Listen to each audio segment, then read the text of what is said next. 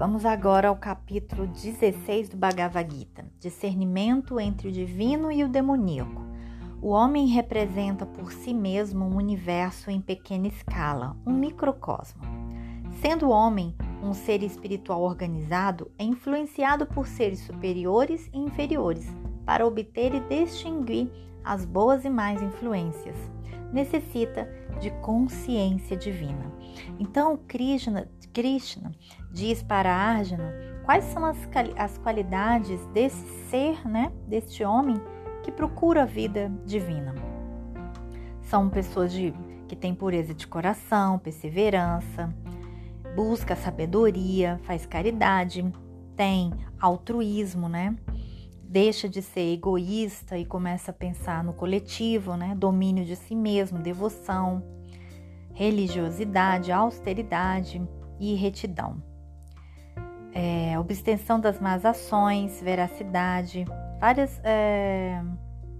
E ele também fala da equanicidade, né? Ou seja, uma constância, um ânimo, em qualquer circunstância aquela pessoa tá lá, animada, com boa vontade, amor, compaixão, é, muita coisa. E a pessoa não, não tem dentro dela vontade de matar, né?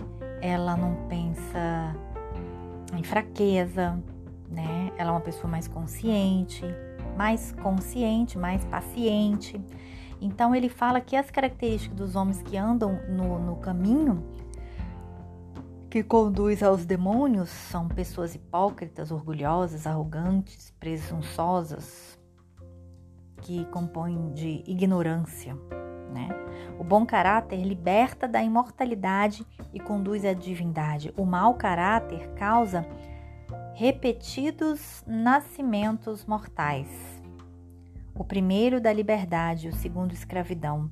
Mas não temas, ó herói Tu és bom caráter e, desti e de destino, seu destino é divino. E então ele fala muito disso. E estes ímpios, malvados e aborrecedores, os mais vis entre os homens do mundo, são por mim arrojados em demoníacas matrizes, né? Como se fossem programas, é, atualizando para minha linguagem, né? Programas que foram contaminados né, por esse vírus é, da anticonsciência. Então eles chamam de demônios. E aí ele fala também que existem três portas para o inferno: o destruidor do ser, que seriam luxúria, ira e avareza. Luxúria é sexualidade excessiva, né? Muito desejo sexual. A ira é um intenso sentimento de ódio, rancor, indignação, né? E a avareza, apego extremo ao dinheiro. A pessoa só se preocupa em juntar e juntar dinheiro, né? É, ele finaliza dizendo: Nesse mundo haja sempre de conformidade com as escrituras cujos preconceitos, preceitos conhece. Sejam as escrituras a tua norma na determinação do que deves e não deves fazer. Né? Tanto a luxúria quanto a ira quanto a avareza, percebe que essas três, três é, portas elas são totalmente é, na polaridade né? Então, por exemplo, uma pessoa que está com muita raiva, ela está lá no extremo da polaridade, né? Uma pessoa que não quer dinheiro de jeito nenhum, é, abre mão de tudo e é até pobre, e aquela pessoa que não solta o dinheiro, ou seja, né? Aquela que ama demais, ama demais, e aquela que está do outro lado, que é o ódio. Uma que desapega e a outra que apega, o apego extremo, extremo, né? extremo. Uma que tem uma sexualidade excessiva e a outra que não tem nada.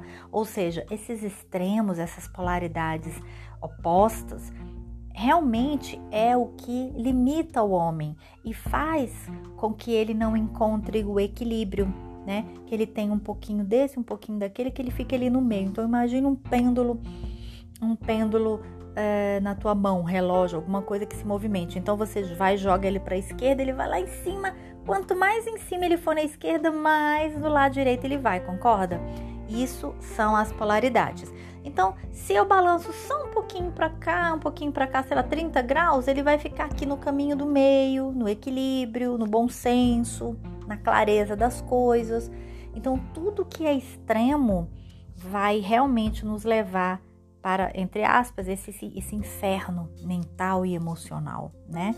Não só esses que, que a gente, que muitas pessoas acreditam que só vai existir depois que você não está mais no corpo físico, não. Tudo que acontece aqui acontece lá, né?